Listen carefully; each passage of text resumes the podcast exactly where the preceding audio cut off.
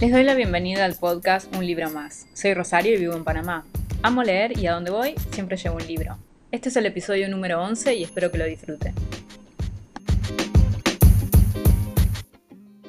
Bueno, ya estamos en el episodio número 11. No puedo creer que ya ha pasado tanto tiempo desde que empecé el podcast. Y hoy les voy a traer un libro que me gustó mucho, que le di cuatro estrellas. Y es de un autor argentino y este libro tiene muchas cosas de pueblo, y por eso había muchas partes en las que me sentía identificada, porque yo soy de una ciudad chica, y había muchas cosas que me hacían acordar a, mi infancia. Además de el contexto en el tiempo en que se desarrolla la historia, que es en la crisis del 2001 en Argentina, la crisis eh, económica, que por supuesto yo la viví, yo era chica, pero conozco más o menos qué fue lo que pasó, me acuerdo de las noticias, digamos. Tenía mucha, mucha cosa que me era fácil conectar con la historia, ¿no? Y sentir que era un lugar bastante cómodo. Pero además de eso, es una historia que es divertida en parte y está muy bien escrita. Estoy hablando de La noche de la usina de Eduardo Sacheri. Este libro tiene una película que ahora no me voy a acordar del título, es algo de las comadrejas. No la he visto y cuenta la historia eh, de un grupo de amigos en un pueblo de la provincia de Buenos Aires, un pueblo bien chiquito, que eh, quieren empezar un proyecto un poco para salir de la situación en la que están. Y lo que quieren es salir de, diferentes situaciones, ya sea de la pobreza, el estancamiento que tienen y, y, un poco también de empujar a los hijos, porque acá tenemos un grupo de amigos con diferentes situaciones. Hay un viudo, hay una pareja, hay unos con hijos. Entonces, es un grupo de amigos que quiere empezar este proyecto y entonces quieren reunir el dinero para hacer para poder invertir en, esto, pero en el medio sucede la crisis económica donde los ahorros quedan trabados en el banco. Y justo que ellos deciden empezar el proyecto, que pasa esta situación económica, en el medio de lo que se estaba viendo que estaba por pasar, sufren una estafa. Entonces, a partir de esa estafa, ellos deciden cobrar venganza y empiezan a planificar cómo llevar a cabo la estrategia que elaboran y estamos hablando de personas que no tienen maldad, simplemente están enojadas porque los estafaron y porque los pocos ahorros que tenían, que los iban a invertir en un sueño, alguien se aprovecha de la inocencia y la humildad de estas personas. Entonces ellos se convierten de repente en malos sin serlo. Solo quieren recuperar el dinero y darle una lección a la persona que se aprovechó de ellos, porque obviamente los hizo sentir unos tontos. Entonces el libro cuenta toda esa historia además de toda la situación personal de, cada personaje, porque cada uno atraviesa, atraviesa una situación diferente que tiene que ver con la familia, con las metas que tienen, con la vida del pueblo también. En ese momento por ahí uno, que en ese momento por ahí yo me sentía un poco más conectada porque conozco cómo es la vida en un lugar tranquilo y pasar a una ciudad, por ejemplo, ni hablar de pasar a otro país. Voy a pedir disculpas y voy a hacer una pausa en este momento porque mi perro, grabar un podcast en, en la casa, ¿cómo hago? Tengo que esperar hasta que la bebé esté calmada y esté durmiendo y también debería de esperar a que el perro esté tranquilo. El perro está caminando de un lado para otro, así que si escuchan las patitas, pido disculpas. En fin, volviendo al libro. Le di cuatro estrellas, a mí la verdad que me gustó mucho, me divertí. Por supuesto hay una cercanía con ese libro, porque no solo viví la situación económica, que atravesó Argentina en el 2001, pero como les digo, el contexto, el escenario en el que se desarrollaba, la forma de hablar de los personajes, obviamente hay una parte donde uno se siente reflejado y, hay parte de la identidad, ¿no? O sea, pero independientemente de eso, creo que es un, un libro que a mucha gente le puede gustar porque va a encontrar unos personajes armando una estrategia enorme para cobrar venganza y eh, ahí suceden cosas divertidas, ¿no? Pero al mismo tiempo es, bueno, quiero que estos personajes, en esa maldad que van a hacer, tengan éxito. Entonces, la verdad que es un libro que voy a recomendar siempre. No, no había leído nunca Sacheri, a pesar que eh, El secreto de sus ojos, que es una película argentina que ganó el Oscar a Mejor Película Extranjera, el guion está basado en un libro de él y la verdad que no he leído nada más de Sacheri, tengo pendiente otro, otro libro de él, que ahora creo que es Lo mucho que te amé, que dicen que es muy bueno, pero esta era la primera vez que, que me metía con Sacheri la verdad que me gustó mucho. Y sí, a mí me gusta mucho el tema de eso cuando los diálogos son sinceros, no son una cuestión armada, cuando siento que así hablamos, ¿no? Eh, y no solo porque, bueno, es un autor argentino y los argentinos hablamos así, pero me sucede también cuando leo, no sé, a un autor mexicano, que, que encontrás cosas, que encontrás palabras o frases o formas de hablar, eh, y no es como todo orquestado y justo palabras como que sean fáciles de...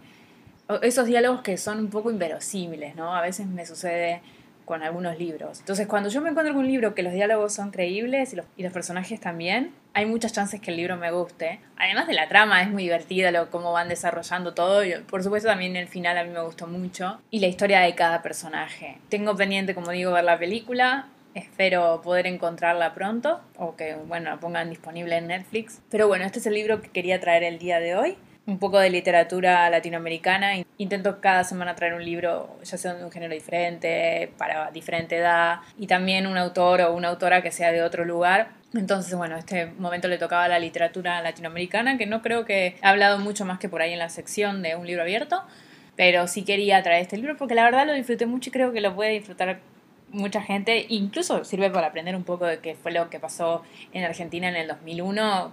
Si no te acordás o si no lo atravesaste, eh, es interesante porque es parte de la historia de un país, ¿no? Así que, bueno, esa es la recomendación. La Noche de la Usina, de Eduardo Sacheri, que está publicado por Editorial Alfaguara. Y tengo que mejorar esto, que no nombro cuando estoy hablando de los libros que estoy recomendando, o bueno, o los libros, porque no todos son recomendaciones. A veces estoy hablando de libros que no me gustan, pero eh, a veces me olvido de mencionar a las editoriales. Y bueno, es muy importante mencionar a las editoriales, ¿no? Así que en este caso está publicado por Alfaguara. Y en la sección de un libro abierto, si es que mi perro me deja hablar sin que ustedes lo escuchen de fondo comiendo, porque él decidió que a esta hora, en el momento que yo en que yo grabo el podcast, él tiene que comer, tiene que caminar de un lado a otro, tiene que ladrar. Sí, es un poco complicado tener que grabar un podcast en la casa. Pero bueno, eso es lo que tenemos y igualmente quiero grabar eh, y sacar el episodio de esta semana. Eh, como les digo, en la sección de un libro abierto, me encontré con una etiqueta en Booktube, yo miro mucho Booktube, es 20 preguntas para una lectora, así lo hice la traducción. Miento, 19. 19 porque creo que una la elimine. Pero bueno, voy a ir leyéndolas y voy a ir respondiéndolas. A mí me gustan hacer muchas estas etiquetas porque también voy descubriendo algunas cosas y me voy acordando algunas lecturas, ¿no? Entonces, voy a empezar con la primera. ¿Cuántos libros son demasiados en una serie? Hay series que son muy largas y ya les conté que abandoné una el mes pasado porque no podía. Para mí más de cinco ya empieza a ser bastante y, empieza a ser un compromiso un poco elevado. Aunque eh, las trilogías a veces me cuesta seguirlas porque, bueno, hay muchos libros dando vueltas, entonces depende también de la extensión de cada libro. Pero hay libros que, claro, son 700 páginas cada libro o 800 y es un compromiso. Pero yo creo que más de 5 sí, ya empieza a ser una serie muy larga para mí. En general prefiero una trilogía. Estoy bien con una trilogía. La pregunta número dos es, ¿cómo te sentís con los cliffhangers? Vendría a ser que te dejan con mucho suspenso. Vamos a ponerlo de esa manera. Cuando termina un libro y te deja con suspenso y tenés que continuar con el siguiente libro. Entonces la pregunta es cómo te sentís con ese suspenso al final de un libro en una serie, ¿no? Y a mí me gustan, porque me invitan a, a, querer seguir leyendo. De lo contrario, siento que terminó y bueno, ¿para qué voy a seguir leyendo la serie, ¿no? Si a mí me dejas un buen suspenso al final, entonces probablemente elija el siguiente libro, que fue con lo que me pasó con el tercero de la serie de Trono de Cristal de Sarah J. Maas, me dejó con un buen sabor de boca y con un suspenso al final, con una situación sin resolver, que además fue como algo que no me esperaba. Entonces eso me invitó a leer al cuarto libro, que bueno, después lo abandoné, pero por lo menos me invitó a seguir leyendo la serie. El número 3 dice tapa dura o blanda. Creo que tapa blanda. Los libros de tapa dura me parecen muy bonitos, pero son incómodos para leer porque pesan, sobre todo si lees en la cama. Entonces prefiero los de tapa blanda, aunque se desgastan más rápido, eso es verdad. 4. Libro favorito.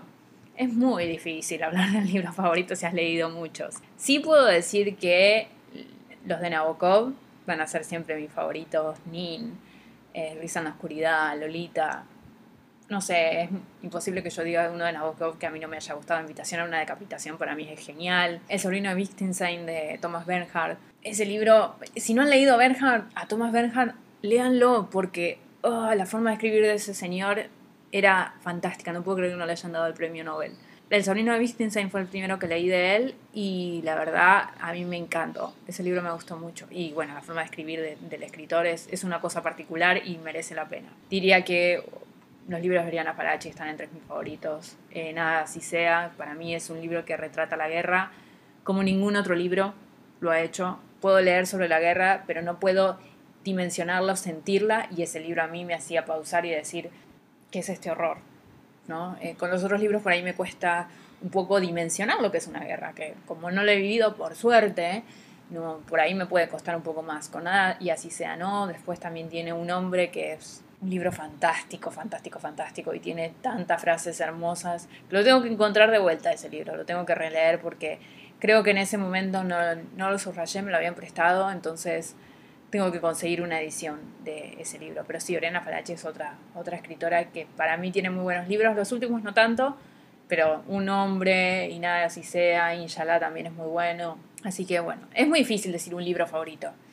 Puedo decir autores favoritos, o sea, estoy haciendo trampa. En el año siempre encuentro libros que se empiezan a transformar en los favoritos, pero sí, esos son como los que más puedo recordar en este momento. 5. El libro menos favorito.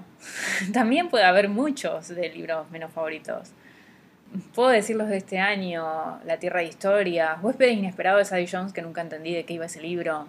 Eh, la verdad que no, lo entendí, no, no entendí, me pareció una historia tan tonta. Bueno, a mí, pero por eso, cada persona un libro le puede parecer diferente. Y, y, es, es difícil que me acuerde, tendría que mirar mi Goodreads a ver qué libros le di una estrella, porque hay muchos libros que no me han gustado y usualmente de esos libros me, me los saco de encima o no los termino de leer. Sí, es muy difícil. Igual que cuál es mi libro favorito, es muy difícil decir cuál es el menos favorito, ¿no? Número 6. Triángulos amorosos. ¿Sí o no?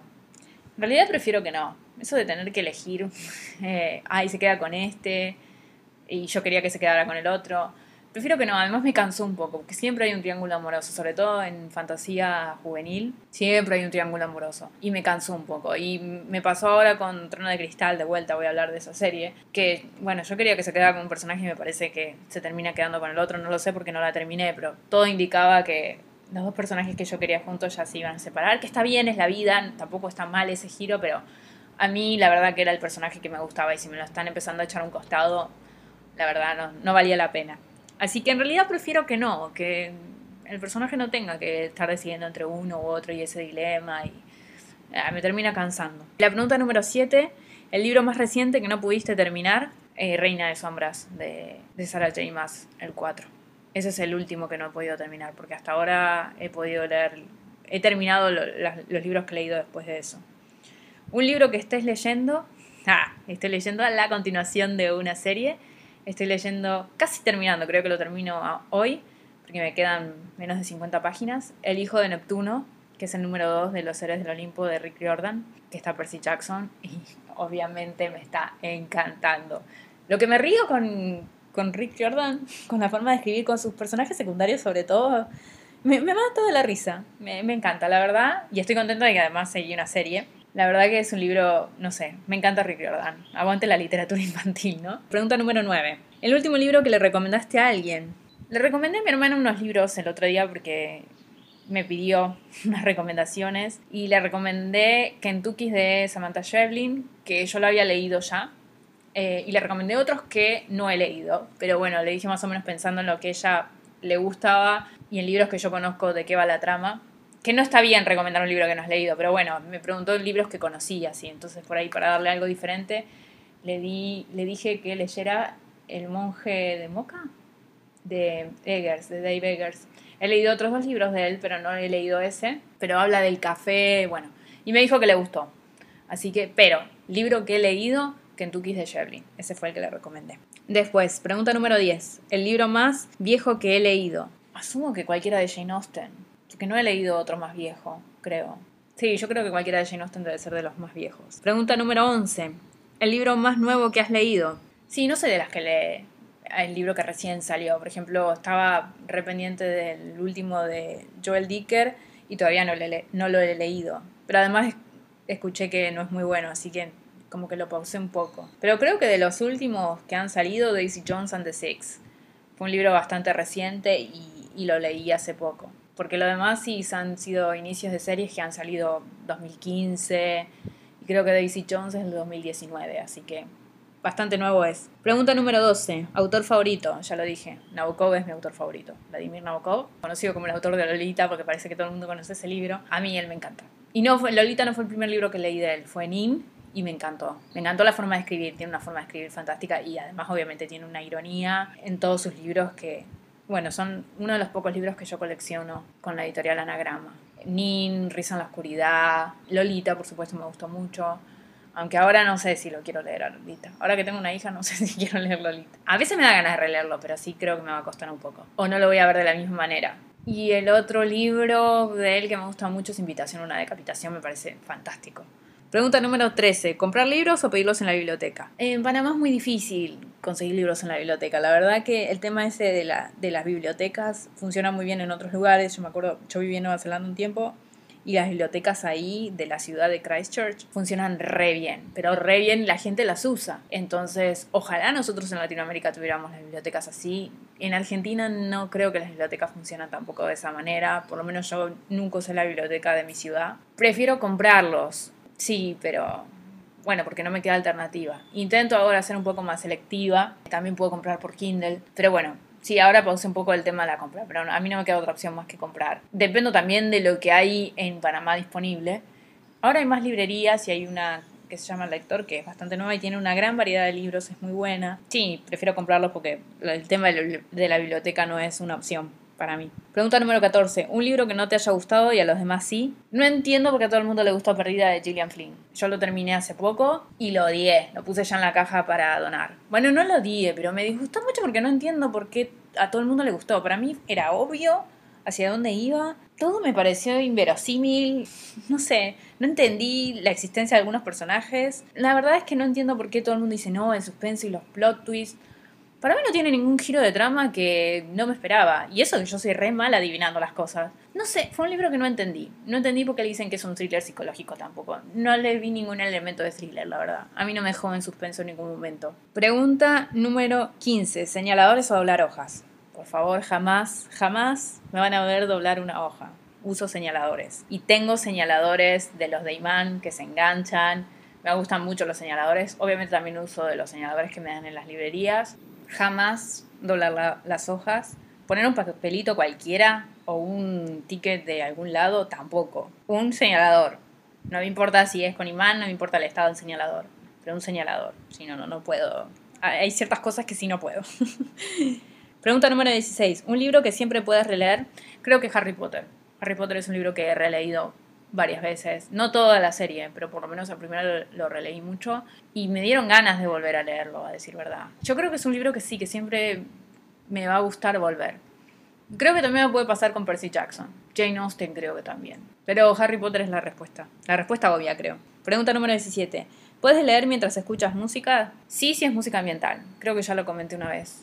En, en, uno de los episodios que hablamos de música. Si hay música ambiental, si no hay letra, puedo leerlo. Por ejemplo, si hay jazz de fondo, no tengo ningún problema. Cuando hay letras, sí, porque me distraigo y tiendo a querer cantar. Mal, pero quiero querer cantarla, así que no. Pregunta número 18. ¿Un punto de vista o múltiples? La verdad que me gusta el tema de los múltiples puntos de vista. Y con Canción de Hielo y Fuego, con Juego de Tronos, bueno, hay esos múltiples puntos de vista. Y a mí me encantó eso. No sé, me gusta cuando diferentes personajes me van contando la historia y me van llevando. Y voy armando la historia a través de los diferentes puntos de vista.